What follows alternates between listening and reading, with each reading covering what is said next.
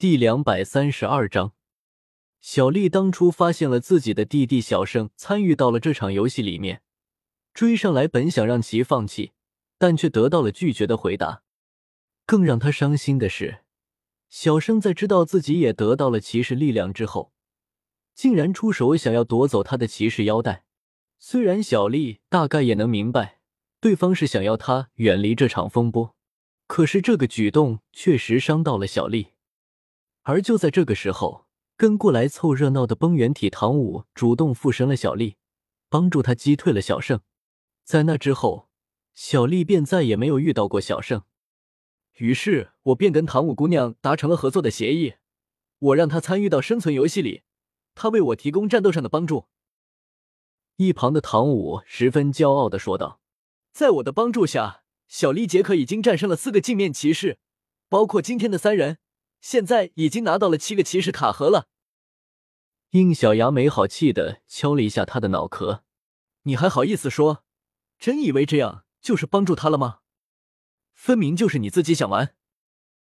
可是我每次都为了保他们一命，顺手将他们的契约兽给消灭掉的，因为我知道，要是没有了卡盒，他们都会被自己的契约兽给吞噬掉。”小丽也劝说道：“应大哥，请别怪唐舞姑娘。”这一切也是为了我。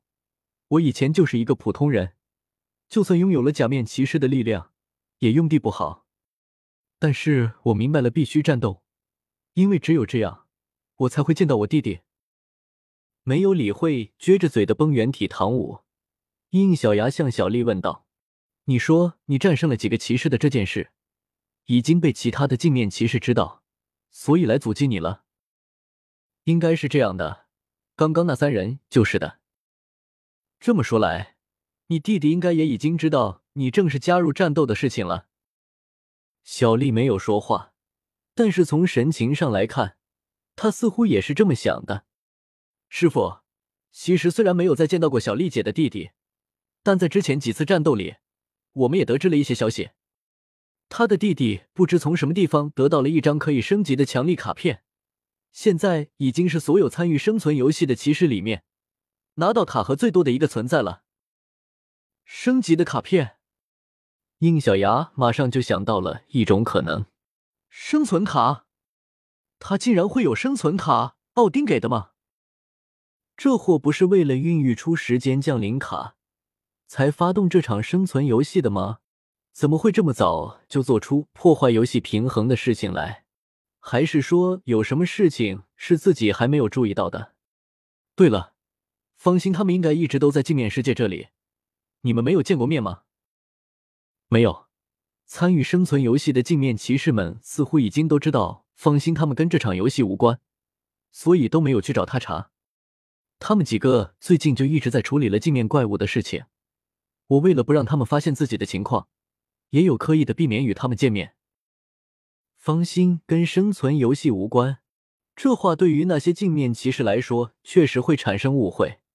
可是奥丁应该不可能会任由这样的误会继续下去，因为事实是，他特意找上方心，并将疑似会孕育出时间降临力量的空卡交给了方心。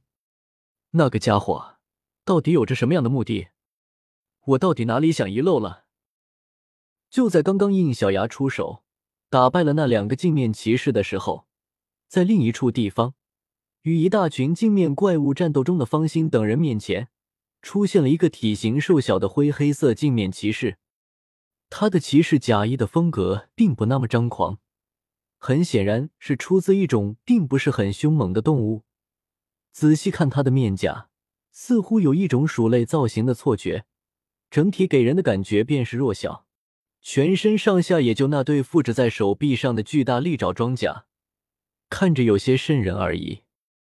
马红俊变身的苍鬼第一个注意到了他，他挥动着鹰手鹰击锤，将面前的几只镜面怪物给击飞后，对着一旁的洛普普说道：“这人过来做什么啊？我们几个跟生存游戏又没有什么关系的了，难不成是来看热闹的？”洛普普一炮轰碎从侧面冲过来的怪物，他看不了热闹的。你看这些镜面怪物，已经冲着他过去了。果然，那些镜面怪物看到又一个镜面骑士出现，呼啦啦的便涌过去一群。面对着这些大小不一的镜面怪物，他不慌不忙的从腰带里抽出一张卡片，左边的利爪装甲上自动的打开了一个口子。原来这个利爪是他的召唤机。Advent，契约降临。之，随着一声尖锐的嘶啸，一只不过狼狗大小的黑影凭空出现，以极快的速度冲向这群镜面怪物。在他们中间来回的穿梭起来，不到片刻，这些镜面怪物的身上均多出几道深刻的爪印，接着便悉数爆炸。与此同时，方心这边四个人也消灭完了周围的镜面骑士，正好看到了这一幕。当爆炸平息，对方的契约兽回到了他的身边，几人这才看清刚刚那团黑影的面目。竟然是一只黑色的大耗子，不，比起耗子，这更像是一只黄鼠狼，一只机械版的黄鼠狼。当然，颜色是黑色的。这种颜色的黄鼠狼，基本可以用幼鼠来形容。我当时来找麻烦的呢，原来是来帮忙的啊！见对方帮助他们一起消灭镜面骑士，马红俊正准备上前去打招呼。却不想对方的契约兽居然向他冲了过来。当然，本就十分谨慎的方心第一时间就察觉到了对方的动作，于是那头幼鼠契约兽还没有靠近，便被地面上突然升起的冰柱给撞了回去。一个巨大的身影挡在对方的面前，看着这个比自己的契约兽要大出不少的雪女，对方依然没有表现出慌张。不会错了，人形契约兽。所以说，就是你吧？手里拿着最终卡的女人，被指着的方心这下终于明白，为什么对方会找到他们的面前。原来奥丁留给自己一张卡的事情已经暴露出去了。如此说来，自己其实也在生存游戏里的这件事情，应该也已经暴露出去了。看来接下来的敌人不只是镜面怪物了。把最终卡交出来。因为被偷袭很不爽的马红俊，被对方的这个举动给气笑了。你是不是傻？就凭你一个，也想来挑衅我们四个？说话间，一团团苍蓝色的火焰从他的身体里涌现。小子，我们可不是你们这些伪劣骑士，你真是找错对手了。轰！马红俊一个踏步，如同一颗燃烧的炮弹一样，冲到了对方的面前。一拳就将他给轰飞了出去。可是让他没有想到的是，对方虽然被轰退，可是身形并没有丝毫的紊乱。他缓缓的放下格挡的双臂，发出轻蔑的一笑：“就这。”话音刚落，他放下右臂，接着由下而上挥了出去，一道近十米高的爪刃向马红俊撕裂了过来。马红俊也没有退缩。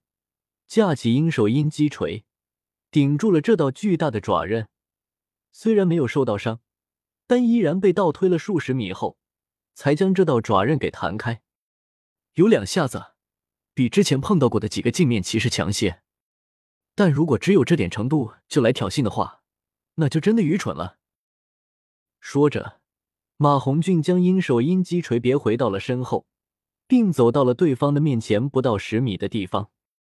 你们三个不要出手，我正好拿它试试之前在世界树那里获得的新力量。